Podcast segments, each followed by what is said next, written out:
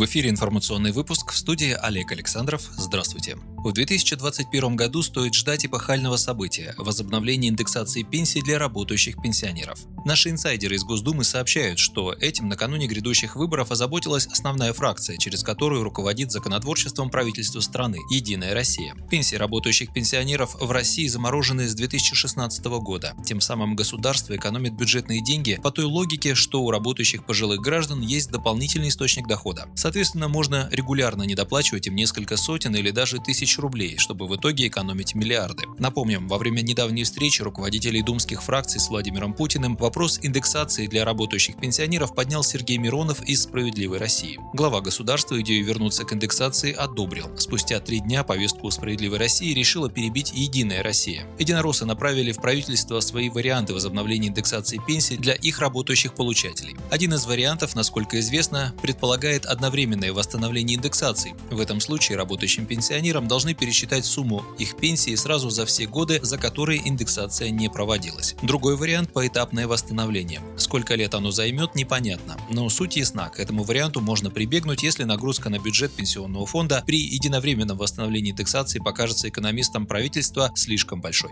За возобновление индексации говорят как минимум два весомых соображения. Во-первых, изменения в Конституцию содержали массу социальных обязательств, одно из которых которых обязательная ежегодная индексация пенсий. Во-вторых, в сентябре следующего года ту же «Единую Россию» ждут сложные выборы. Партии желательно сохранить большинство в Думе, и какие-то уступки избирателям власть должна будет сделать. Напомним, что именно благодаря единороссам, голосовавшим большинством голосов в Госдуме в 2016 году, индексацию пенсии работающим пенсионерам отменили. А два года назад именно «Единая Россия», несмотря на сопротивление представителей КПРФ и «Справедливой России», приняла решение о повышении пенсионного возраста в стране.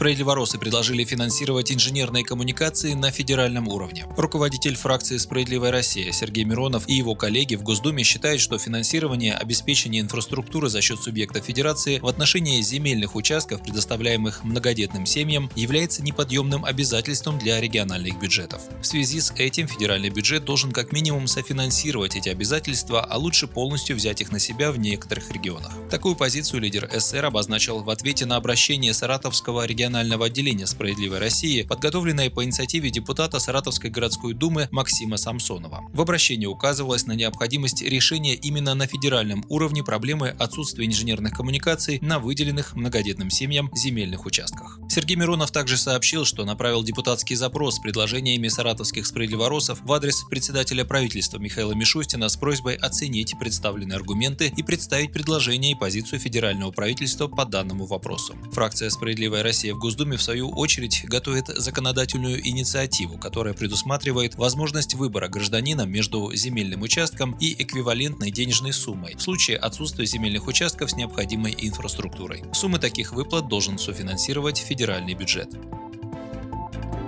Банки могут обязать раскрывать причины отказа в предоставлении кредитных каникул. Соответствующую поправку предлагается внести в закон о потребительском кредите. Причина в том, что граждане стали чаще жаловаться на банки, которые отказывают им в предоставлении кредитных каникул. Вместо этого клиентам предлагаются программы по реструктуризации займов, которые не всегда выгодны. К примеру, кредитные организации предлагают рефинансировать долг под более высокий процент. Это приводит к росту закредитованности населения. В мае текущего года Центральный банк направлял в кредитные организации организации рекомендации, чтобы они разъясняли заявителям причины отказа в предоставлении кредитных каникул. Но не все банки следуют этой рекомендации. Отметим, что по данным Министерства финансов, с марта по август было подано 2 миллиона 600 тысяч заявок на получение кредитных каникул, из них одобрены на миллион заявок меньше. Ранее депутаты фракции «Справедливой России» выступили с инициативой о продлении кредитных каникул до конца этого года. При этом парламентарии считают, что гражданам, которые по объективным причинам не могут вернуть заемные средства, нужно полностью списать долг.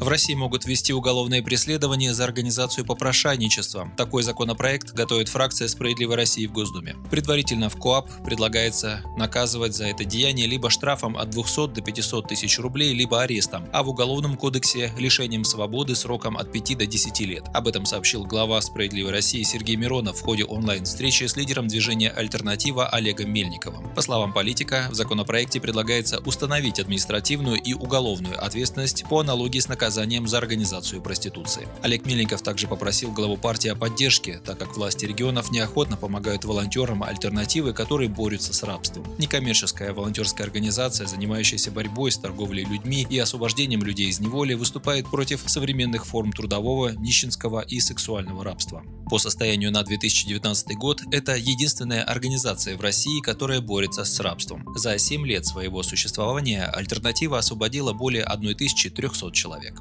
Вы слушали новости. Оставайтесь на Справедливом радио, будьте в курсе событий.